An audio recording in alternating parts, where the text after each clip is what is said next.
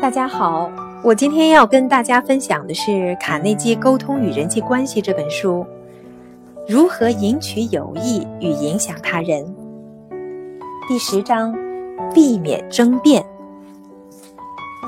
第一次世界大战结束后不久，有一天晚上，我在伦敦学到了极有价值的一课。当时我正担任罗斯史密斯爵士的助理。罗斯史密斯在大战期间曾是澳大利亚在巴勒斯坦的空战英雄。战争结束后不久，他以三十天的时间环绕地球一周，大大震撼了全世界。这在之前从来没有飞行员胆敢这样尝试。这在当时的确造成了极大的轰动。澳大利亚政府曾捐赠五万美元给他，英国国王也授予了他骑士爵位。他成为了大不列颠世界最受注目的人物。一天晚上，我参加了庆祝史密斯爵士获得殊荣的晚宴。进餐的时候，坐在我身旁的一位先生讲了一个故事，其大意与一则引言有关。讲故事的人提到的那则引言来自圣经，但是他错了。我正好知道那则引言出自莎士比亚。为了显示自己更聪明，同时满足自己被重视的感觉，我纠正了他的错误。他顿时愣住了：“什么？这则引言出自莎士比亚？不可能，绝对不可能！”讲故事的人正好坐在我的右侧，而富兰克林，我的一个老朋友，则坐在我的左侧。加蒙德先生潜心研究莎士比亚多年了，所以我和那位讲故事的人都同意把这个问题提出来向加蒙德先生请教。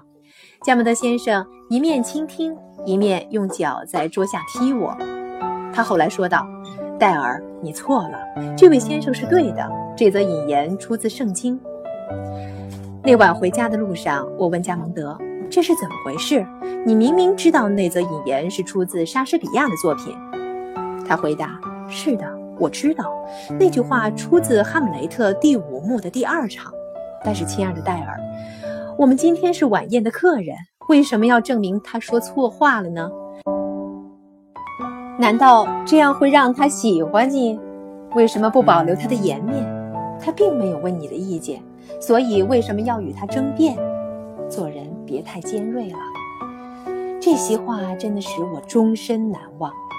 我不仅使那位讲故事的人不自在，也让我的好朋友处境尴尬。假如我不是那么好辩的话，这些事情便不会发生了。这一刻对我至关重要，因为我一直是一个积习难改的好辩者。从小的时候，我就常与我的兄弟辩论大大小小的问题。上了学之后，我开始学习逻辑和辩论术，还参加了许多的辩论大赛。由于我来自密苏里的小地方，所以特别喜欢表现自己。随后，我在纽约教导辩论术，还一度计划写本有关这一类题材的书籍。从那时候起，我听过、参与过、看过许许多多场的辩论赛，结果我得到这样的结论。假如你能从辩论当中学到什么好处，那就是避免它，就像避免毒蛇和地震。在辩论的时候，十有九次的结果是双方都更加坚定自己原来的看法是对的。实际上，你可能从辩论中获得了胜利。假如你辩输了，你是输了；但是，假如你辩赢了，你还是输了。为什么呢？想想看，假如你把对方攻击得体无完肤，最后证明他的论点一无是处，结果又如何呢？你觉得很痛快，可是对方呢？你的胜利只不过是让对方感到尴尬和愤怒，让他觉得自己差劲，伤及他的尊严罢了。更何况，如果一个人口服心不服，他的观点仍然不会改变。好几年前。帕特里克参加了我们的训练课程，他只受过很少的正式的教育，却极其喜欢辩论。他当过司机，参加训练班的原因是想当一名货车的销售员。问题就在这里，由于他天性好辩，常常在谈生意的时候与对方争辩不休。假如对方对他销售的货品就提出任何的批评，他就会一直的辩到对方认输才肯罢休。帕特里克最后赢得了不少的辩论，就像他跟我讲的，我常常在，呃，走出我的办公室的时候，对自己说，我可以让那只菜鸟多懂一点东西。当然，我是让他明白了许多的道理，只是我什么也没有卖给他。我碰到的问题并不是要教导帕克里克怎么讲话，我们采取的行动是立即训练帕克里克少开口，避免口头上的冲突。帕克里克后来成为了纽约怀特汽车公司的最佳的销售员之一。他怎么做到的这一点呢？以下是他自己的陈述：假定我走进买方的办公室，而对方说：“什么怀特货车？这品牌不好，白送我都不要。我倒想买一部其他品牌的货车。”我就说：“啊，那家公司的货车很好啊，你买了绝对不会后悔。他们的制造商和售货人员都很好。”对方听了会哑口无言，因为根本没有争辩的余地。假如他说那个牌子的货车最好，而我也同意，那这样的话就无话可说了。总不能我同意了，他还一直把同样的话重复不停啊！这么一来，我们便可以停止讨论其他品牌的货车，直接进入到怀特货车的话题。以前我一听到同样的话，绝对会和对方争辩不休。那证明其他品牌的货车绝对没有怀特货车好，但我越争辩，对方就越要辩护。这样一来呢，我不是反而为其他品牌的货车做了广告了吗？回想起来，难怪以前我什么东西也卖不出去，因为我浪费了太多的时间与人争辩。现在我明白，沉默是金。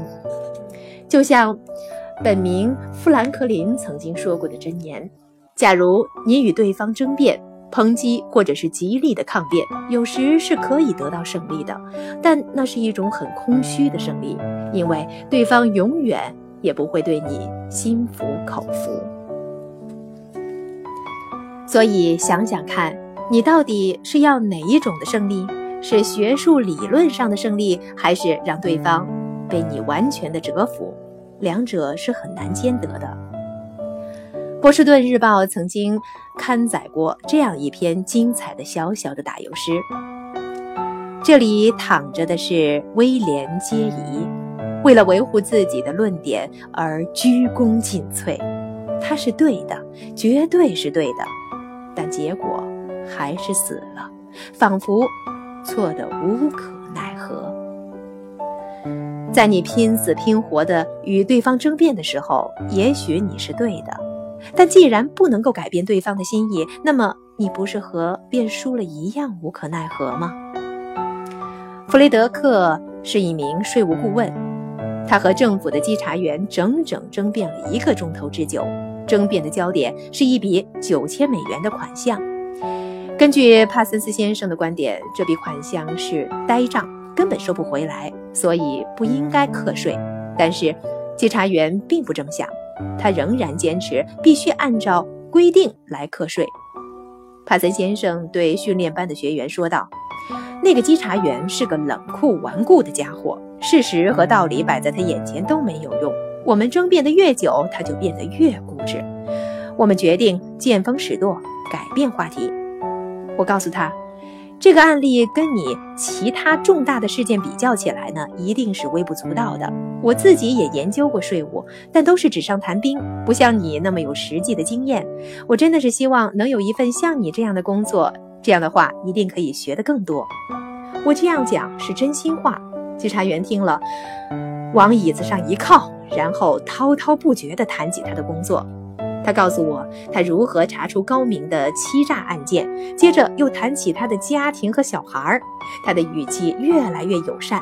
在准备离开的时候，他表示：“我的问题重新的考虑一下，尽快把决定告诉我。”三天之后，他到我的办公室来，并且告诉我所做的决定：那笔款项不课税，税金可按批申报如数的退还。